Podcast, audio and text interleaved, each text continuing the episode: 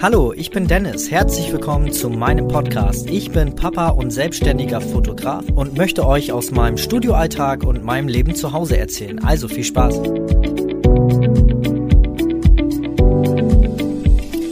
Erstmal ein ganz, ganz dickes Entschuldigung weil, ähm, ja, wie's, was ist meine Ausrede? Ähm, ihr habt ja nur mitbekommen, äh, hier war eine Zeit lang jetzt gar nichts. Äh, das liegt unter anderem daran, dass ich äh, eine richtig dicke Erkältung hatte. Die ging echt wochenlang und äh, keine Stimme und immer viel Husten und ist auch doof, wenn man dann Podcast-Folge aufnimmt und äh, irgendwie bei jedem vierten Wort immer husten muss. Und zum Zweiten ich muss ehrlich sagen, ich hatte da, ähm, weil wir gerade mitten in der Hochzeitssaison stecken ähm, und hier die Hütte brennt, äh, aktuell auch wirklich keine Zeit und auch ein bisschen wenig Lust, äh, irgendwas aufzunehmen. Es soll ja auch vernünftig sein. Bringt ja nichts, wenn ich irgendwie auf Zwang für euch irgendwas aufnehme und das irgendwie überhaupt keine Qualität hat, nur um euch irgendwas präsentieren zu können. Ist auch doof. Wenn, dann möchte ich das auch äh, vernünftig machen und ein schönes Thema haben. Und das habe ich heute auf jeden Fall für euch. Es geht heute um das Thema Sympathie. Also Sympathie zwischen Fotograf und Kunde. Weil naja, viele entscheiden immer sehr viel nach dem Preis oder nach den reinen Fotos des Fotografen. Zum Preis äh, kann ich eigentlich nur sagen, es gibt für jeden Kunden einen Fotografen und es gibt für jeden Fotografen einen Kunden. Es gibt äh, Fotografen, die sind sehr, sehr, sehr günstig ähm, und machen vielleicht nicht immer so die tollsten Fotos, die vielleicht vernünftig sind, aber naja, nicht aussagekräftig sind. Und es ist tatsächlich wie in der Technik auch, ähm, wenn du was Gutes haben willst, musst du nun mal ähm, ein bisschen mehr auf den Tisch legen. Und das ist leider auch bei Fotografen so. Und ich meine, wenn wir mal einen Handwerker organisieren, weiß ich, ich buche jetzt einen Fliesenleger, der mir den ganzen Tag die, äh, die äh, Küche fließt, dann lege ich da auch locker 2.000, 3.000 Euro auf den Tisch. Und äh, genauso ist das beim Fotografen. Es ist nur mal ein Handwerk auch irgendwo und eine Dienstleistung. Und wenn wir äh, acht Stunden auf einer Hochzeit sind, dann ist das klar. Ähm, Gerade wir bei uns äh, sind zu zweit immer. Ich habe immer eine Assistentin mit. Ja, da ist es klar, wenn das Ganze nicht nur 300 Euro kostet, sondern halt ein bisschen mehr. Das zum einen. Ähm, und zweitens Fotos.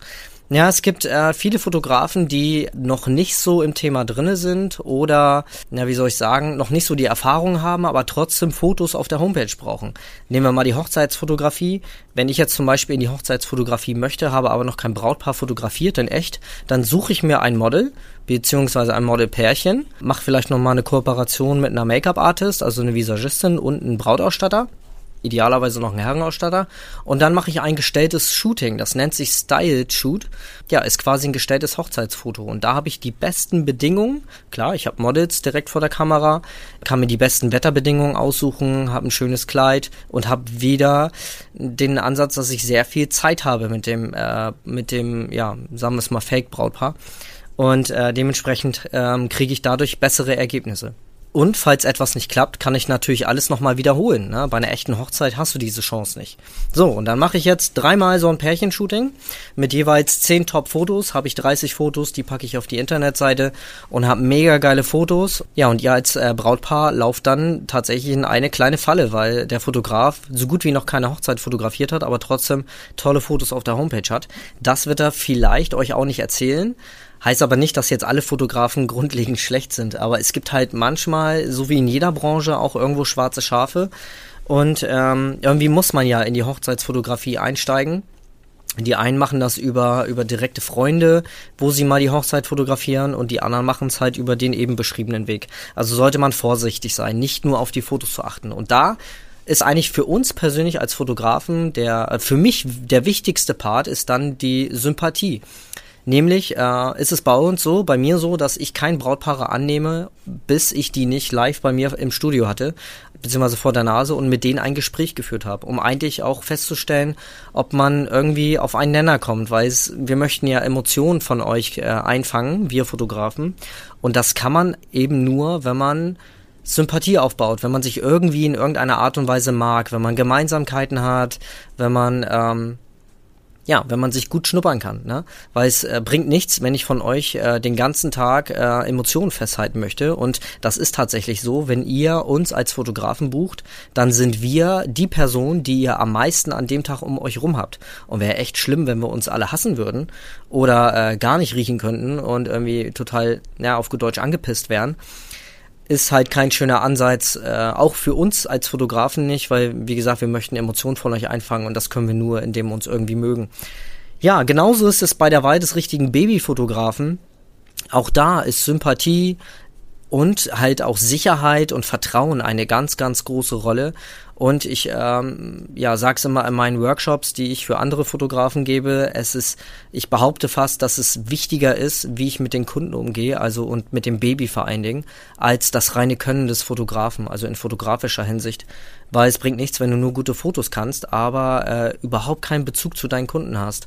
Ja, das ist mega wichtig. Ähm, also entscheidet da bitte nicht immer nur nach Fotos oder halt auch im Preis. Ne? Gerade in der Babyfotografie ist äh, Sicherheit immer ganz, ganz wichtig. Bei uns ist es halt so, ähm, wenn die frisch gebackenen Eltern zu uns ins Studio kommen, dann ähm, fangen wir nicht sofort an zu fotografieren, sondern als erstes ist es sowieso erstmal stillen angesagt. Denn dann wird das Kind, beziehungsweise vorher wird das Kind frisch gewickelt, das Baby, und dann setzen wir uns erstmal hin und schnacken erstmal in Ruhe über das Shooting, wie das Shooting abläuft, äh, was sie zu erwarten haben, was sie, was sie sich wünschen dürfen. Natürlich dürfen unsere Kunden auch eigene Wünsche äußern.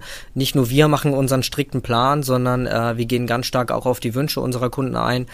Und dann kommt man ins Gespräch, dann ähm, ist es auch tatsächlich so, dass ich meine Kunden auch ein bisschen stalke. Ich gehe dann tatsächlich auch mal auf Facebook, wenn ich die Zeit dazu habe und äh, guck einfach mal, wen erwarte ich da gleich im Studio.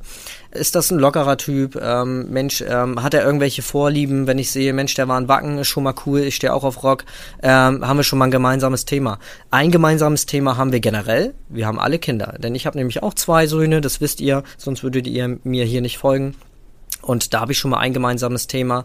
Und das ist viel wichtiger als das reine fotografische Können, weil ja, ich kann ja nur tolle Fotos machen als Fotograf, wenn ähm, meine Kunden oder die Menschen, die ich vor der Kamera habe, locker sind. Und das schaffe ich nur, indem ich halt Vertrauen aufbaue. Wenn da eine Distanz ist, bei uns wird auch keiner gesiezt zum Beispiel, bei uns gibt's keine Verträge, sondern nur Vereinbarungen, äh, weil das alles Distanz aufbaut und das wieder dazu führt, dass die Kunden ja wirklich auch ein bisschen verschlossener, angespannter sind und das merkt man dann halt auch auf Fotos.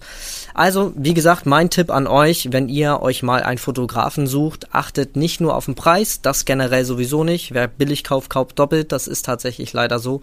Ähm, guckt nicht nur auf die Fotos und ähm, lernt den Menschen, der euch fotografieren soll, auch einmal persönlich kennen. Klar, beim Passbild ist das scheißegal, beim Bewerbungsfoto eigentlich auch, aber wenn es um wirklich emotionale Familienmomente geht, wie Hochzeit, Schwangerschaftsfotografie oder äh, Neugeborene, dann ist das mega wichtig. Ich hoffe, ich konnte euch ein bisschen helfen. Ich würde mich freuen, wenn ihr mir weiterhin folgt. Nochmal ein ganz, ganz dickes Entschuldigung, dass das hier äh, so lange, dass das hier so lange ruhig war. Ich werde es auch nicht mehr mittwochs ähm, schaffen, jeden Mittwoch immer was rauszubringen. Ich mache es einfach, wie ich Bock habe. Ich glaube, da ähm, haben wir alle nicht so eine große Erwartungshaltung. Ihr hofft nicht immer, dass Mittwoch was rauskommt oder guckt. Und ich habe dann auch nicht den äh, Zwang, auf, äh, auf Teufel komm raus irgendwie schnell mal was zu produzieren.